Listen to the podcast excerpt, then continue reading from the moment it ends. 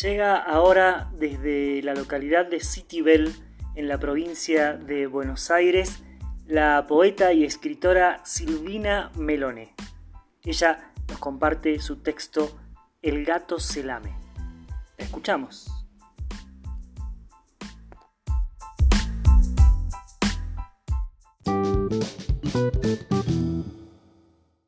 Buenas noches, la voz de los poetas. Buenas noches, gente hermosa de la Patagonia.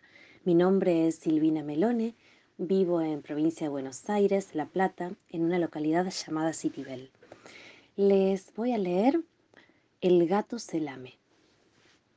El gato se lame, pausado, rítmico, concentrado, prolijo. Primero la cola, empezando por la punta y despacito sigue lavando cada milímetro, de la punta al cuerpo. Lava y lava, lame y lame, acomoda los pelos y traga.